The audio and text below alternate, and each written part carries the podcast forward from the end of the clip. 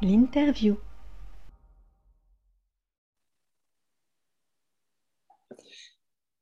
Alexandre Ezès, vous êtes directeur de la stratégie et de la gestion financière de Richelieu Gestion. Merci beaucoup d'échanger avec nous. Bonjour Alexandre. Bonjour. Alors merci, merci justement euh, d'échanger avec nous à un moment, euh, je dirais un moment clé du, marché, alors qu'on voit bien que les, 13 000 points font, font, résistance sur le Nasdaq Composite, les 6 550 sur le CAC, à peu près les 14 000 sur le, sur le DAX. Et justement, on a un rendez-vous euh, assez important qui se profile, qui est celui du, symposium de, Jackson Hole. Alors, je rappelle, c'est le traditionnel rendez-vous euh, annuel des grands dirigeants de banque centrale. Est-ce que pour vous, euh, Alexandre, est-ce que plus que d'habitude, ce rendez-vous peut servir de, catalyseur sur les marchés? Alors, effectivement, c'est vrai que depuis plus de, de 10 ans, à chaque fois que euh, l'économie était et d'une certaine manière les marchés étaient dans une situation euh, délicate, euh, on a toujours eu au, au bout d'un certain temps les banques centrales qui d'une certaine manière arrivaient à la rescousse pour amener un effet richesse un peu plus important et relancer la croissance. Et là, on est dans une situation complètement, complètement différente, effectivement, mmh. parce que finalement, l'emballement de l'inflation au niveau mondial sous toutes ses formes bah, met euh, d'une certaine manière euh, les banques centrales dans une situation délicate puisqu'elles ne peuvent plus agir comme elles pouvaient le faire auparavant. Et donc, c'est pour ça que cette réunion est importante parce qu'on voit quoi? On voit que malgré finalement des risques de récession un peu partout dans, dans le monde et euh, avec cette inflation galopante, eh bien, les banques centrales vont continuer à rehausser leur taux d'intérêt et à retirer de la liquidité euh, pour éviter d'être dans une situation euh, ingérable, en tout cas avec une inflation, une spirale prix-salaire qui se met mhm. en place et, qui, euh, où la politique monétaire n'aurait plus, n'aurait plus d'impact. Donc c'est vraiment un discours important. Alors on voit au niveau de l'Europe, évidemment, tous les banquiers centraux sont, sont, présents, mais ce qui va être surtout le point central, ça sera le discours de, Jérôme Powell euh, qui va expliquer, qui a toujours été assez clair finalement euh, euh, dans, son discours, mais qui va expliquer quelle va être la, direction de la Banque fédérale américaine dans cette dynamique, notamment au niveau de l'emploi aux, États-Unis, eh pour éviter de essayer de stopper cette, cette, surchauffe qui pourrait mettre à mal pour plusieurs années l'économie américaine.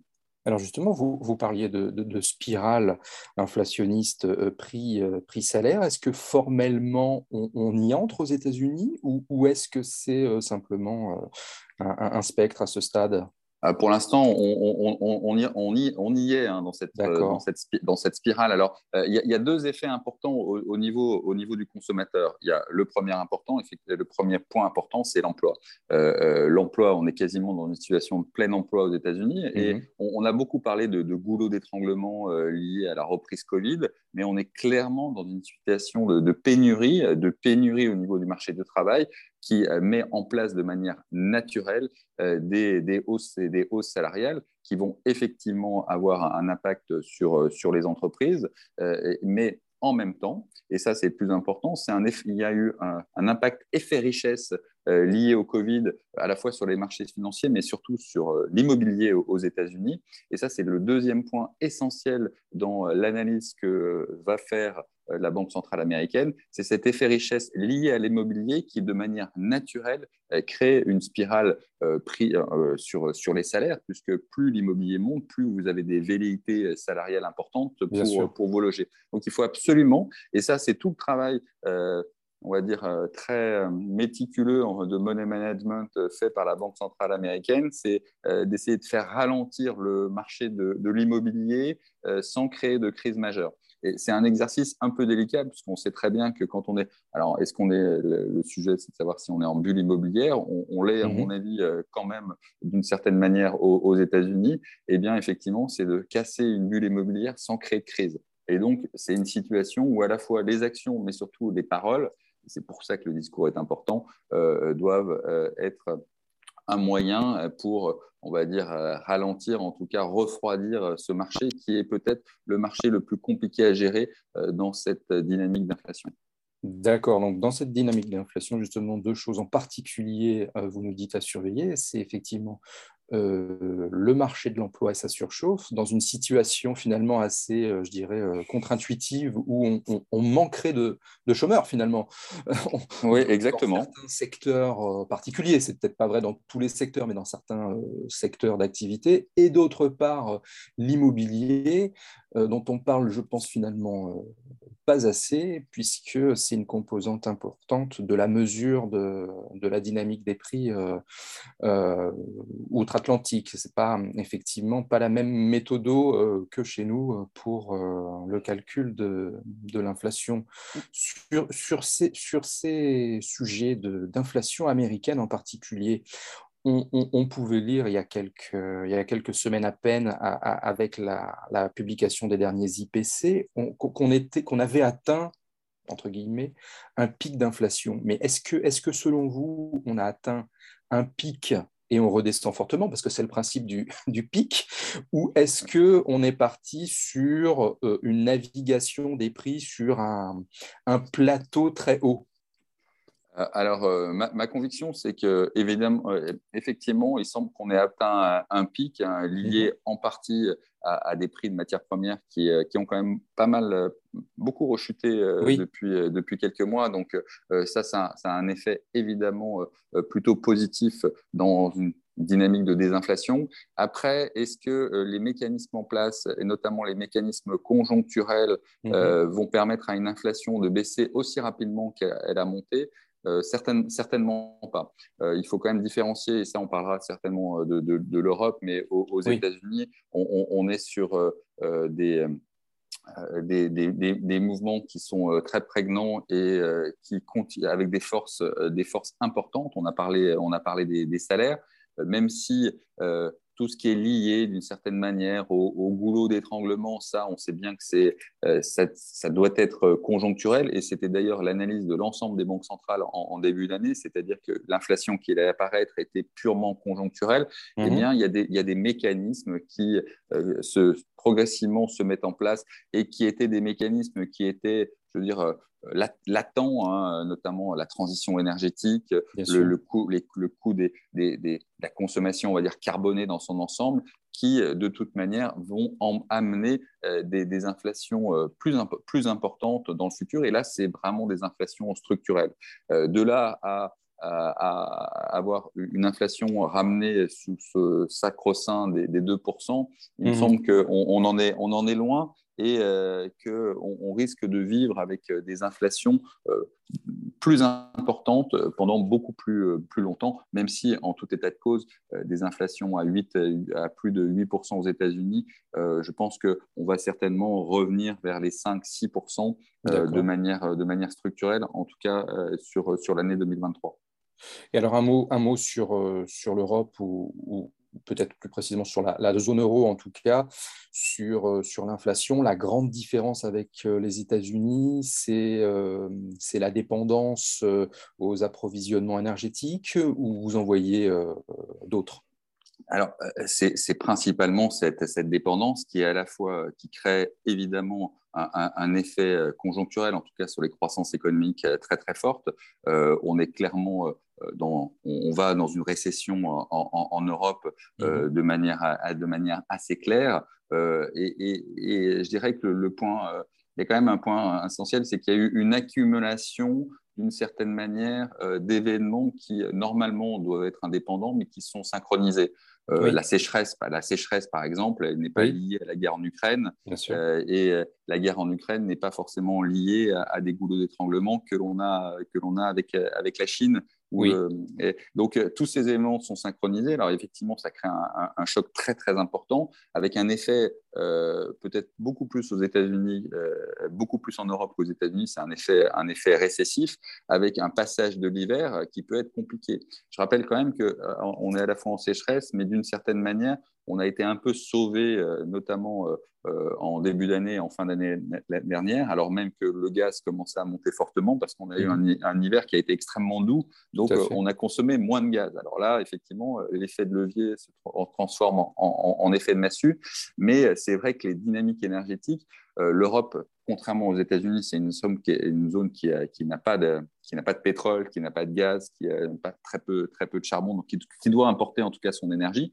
Euh, et, effectivement, bah, elle, est, euh, euh, très, sensible à ces événements, ces, problèmes énergétiques, et donc est touchée de plein fouet par ce qui est en train de se passer. Et le gaz, qui était quand même euh, une énergie pas chère dont a profité l'Allemagne euh, pendant, euh, pendant près de, de, 15 ans, effectivement, bah là, on est dans une situation complètement inversée où, d'une certaine manière, à la fois, l'Europe touchait les dividendes de la paix, touchait les dividendes de la mondialisation. Hein, il faut quand même en être. Eh bien, effectivement, tout ce qu'on est en train de vivre amène à repenser à la fois bah, cette mondialisation qui est certainement peut-être euh, mis à mal et on va commencer à reparler de onshoring, de, de régionalisation mhm. et puis effectivement des matières carbonées qui, de manière naturelle, euh, devraient, devraient être plus chères. Alors effectivement, c'est exacerbé par la guerre, mais c'est en même temps exacerbé par la transition énergétique. Bien sûr. vous savez, il y, a, en Europe et beaucoup plus que dans les autres zones géographiques, il y a, il y a quand même trois, allez, deux, trois, trois, trois inflations qui sont euh, extrêmement structurelles et dont on n'a pas voulu parler depuis très longtemps, mais qui finalement, encore une fois, était, était, était latente.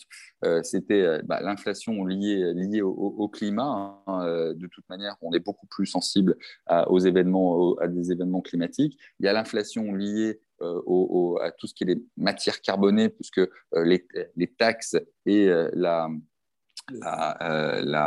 l'Europe, en tout cas, avait décidé euh, de se passer progressivement des énergies carbonées vers l'électrique. Donc ça, ça allait créer de toute manière une inflation parce que les énergies carbonées allaient être plus chères. Hein. Euh, je me rappelle, moi, d'une interview euh, de, du président de, directeur de, de l'OPEP qui disait qu'il y, y, y, a déjà plus d'un an, qui disait bah, oui, que si on n'allait plus utiliser de pétrole d'une certaine manière euh, dans quelques dizaines d'années, bah, c'était, il y allait avoir une prime au prix du pétrole, puisque si vous, avez un, vous dites à votre fournisseur, je ne vais plus vous utiliser euh, dans, dans 10 ans, eh bien, effectivement, votre fournisseur, de toute manière, ne va pas baisser les prix euh, actuellement. Donc, c'était un peu une naïveté vis-à-vis de l'Europe. Et puis, le troisième point de l'inflation, qui est, à mon avis, prépondérant, mhm. c'est bah, dans cette transition énergétique, c'est les nouvelles énergies que l'on met en place. quand on voit en Allemagne, alors que sur le papier, l'Allemagne était très en avance par rapport à la fois aux éoliens, au solaire, puisque pratiquement 60% euh, de son mix énergétique vient des énergies maintenant renouvelables, eh ce n'est pas, pas suffisant et ces énergies sont bien plus chères à produire euh, que ne l'étaient euh, et moins efficientes pour l'instant, en tout cas en termes à la fois technologiques et en, volume, que les énergies, les énergies classiques. Donc tout ça va créer une dynamique d'inflation et une dynamique qui va se reporter bah, sur les entreprises et le consommateur. Et, la question essentielle, je pense que la vraie question, enfin une question essentielle euh, à, laquelle je n'ai pas, pas de réponse parce que je ne suis pas dans, euh, dans les couloirs de, Francfort, mais euh, cette inflation-là, est-ce que la Banque Centrale Européenne doit forcément monter ses taux comme elle le faisait de manière classique pour juguler cette inflation qui est d'une mhm. certaine manière irrépressible et, et, à la fois, il faut pas qu'elle monte, ne faut pas qu'elle monte trop ses taux, puisque finalement, on a besoin de financement à bas coût pour accélérer cette transition énergétique. Donc on voit bien que la situation de la Banque centrale européenne est quand même une situation extrêmement euh, délicate parce qu'à mhm. la fois elle doit se montrer crédible en disant bah, moi je suis là pour euh, gérer, gérer l'inflation et en même temps cette inflation est liée à une transition énergétique dont elle doit être elle, euh, elle-même un, maillon essentiel dans ce changement, on va dire, sociétal. Donc, c'est quand même une situation compliquée, compliquée à gérer.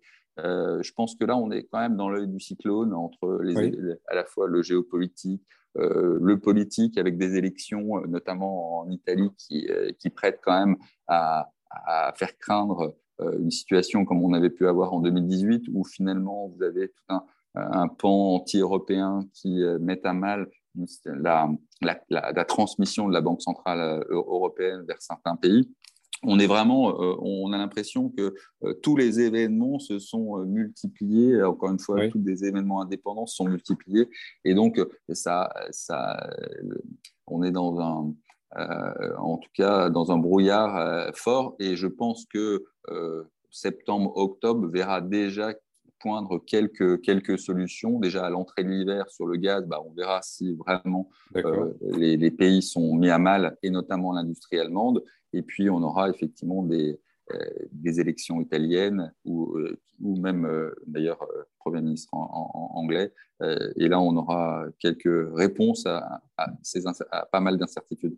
Donc une concomitance d'événements très problématiques euh, et un jeu d'équilibriste des, des, des, banques centrales, vous, face à ça, en termes de stratégie d'investissement et d'allocation d'actifs, pardon, comment, euh, quelle est votre vision, on va dire, à, six mois, un an? Autrement dit, quelles sont les, les différentes briques d'investissement que vous, vous privilégiez? Et est-ce que l'investissement en titre vif, donc l'achat direct d'actions, est-ce qu'il garde encore euh, l'avantage à vos yeux? Alors effectivement, évidemment, qui garde encore l'avantage euh, mhm. à, nos yeux. Alors pour une, une raison essentielle, déjà l'entreprise, on est euh, euh, les derniers résultats trimestriels ont montré qu'il y avait quand même, et d'ailleurs depuis plusieurs années, une adaptabilité extrêmement forte des entreprises au, contexte, hein, que ce soit mhm. pandémique, dans la reprise. Là, les, derniers, euh, les, derniers, les dernières publications de résultats ont quand même montré une résilience euh, de la part des entreprises assez, assez forte. Donc, il y a évidemment des primes de risque qui sont rajoutées en fonction euh, de ces événements-là. Donc, le, marché action, effectivement, peut, peut, baisser. En tout cas, l'ensemble des marchés risqués peuvent baisser. Mais on a quand même, d'un point de vue euh, financier et patrimonial, euh, toute une raison de rester, en, tout cas en partie investi dans, les marchés financiers et surtout de, ne pas, de, ne pas, de ne pas sortir. Euh, ce que l'on dit, nous, c'est qu'effectivement, la volatilité est importante. Est-ce qu'il faut la mettre à profit? Bah, Il y a certains moments où quand même les incertitudes sont fortes, mais on sait qu'on va avoir des réponses dans quelques, dans quelques mois, ne serait-ce qu'au niveau du, conflit, du conflit ukrainien, mmh que l'Europe est dans une situation compliqué, donc il faut plutôt gérer sur des thématiques qui nous paraissent assez, euh, en tout cas intéressantes en termes d'investissement. Bah, clairement, euh, là, on en a parlé pendant quelques minutes, mais euh, les investissements sur tout ce qui est énergie propre, renouvelable, tout ce qui est efficience énergétique dans son ensemble, ça va être le cœur de l'Europe. Et, ça, et, ça, finalement, l'Europe est, en avance et les entreprises en tout cas, vont, euh, vont gagner euh, en, marche, en, marge bénéficiaire. Et puis, c'est vrai que les États-Unis, euh, et là, à, à, six mois, un an, il nous semble essentiel que les États-Unis sont d'une certaine manière assez prémunis et ont une visibilité que peu de zones géographiques gardent, gardent, actuellement. Donc, ça va continuer à attirer des investisseurs. Ça va, et, et on voit bien les mouvements que l'on a actuellement sur, sur le dollar. Et alors, vous, parlez, euh, je reviens sur, euh, sur un terme que vous employez, sur, sur l'efficience euh, énergétique. Alors là, on, parle de, de, quel type d'acteurs? Ça peut très bien être des producteurs comme des, comme des prestataires de, de services. Alors euh, oui, euh, c'est les alors ce que nous, nous, appelons effectivement dans nos stratégies d'efficience, on va mhm. dire c'est euh, dans toute la chaîne dans toute la chaîne de, valeur. Vous avez effectivement les, producteurs, mais vous avez tous les moyens qui sont maintenant en termes d'innovation, en termes technologiques, vont nous permettre de, de, moins consommer en tout cas d'énergie. Donc, euh, ça va être des acteurs dans l'électricité, ça va être dans le, dans le matériel, ça peut être des, des Legrand, des Schneider, euh, des Nexans, toute, toute, cette thématique qui ah fait que à la fois on doit euh, produire plus propre et en même temps, et, et, bien, on doit moins consommer, en, tout cas consommer de manière plus responsable. Et la meilleure manière de le faire, et je prends juste un exemple de, de mémoire, 60% de, du, carbone produit, c'est lié au bâtiment. Et donc, la rénovation des bâtiments, ça va être un sujet euh, pour les, dix prochaines années, mais, central euh, pour, euh, pour l'Europe. Donc, des investissements vont être faits. L'État va obliger les acteurs, les acteurs de, l'immobilier à se mettre aux, normes et ça va produire des, flux d'investissement extrêmement forts sur cette thématique. Et là, est-ce effectivement, en termes de, en termes de dossiers euh, spécifiques, est-ce qu'il y a des, des, entreprises qui sont en avance sur d'autres? Ou est-ce que, par exemple, je ne sais pas, sur le marché français, est-ce qu'on n'a pas une, une multitude de, de, petits acteurs euh, non cotés sur euh, l'efficacité énergétique des, des bâtiments?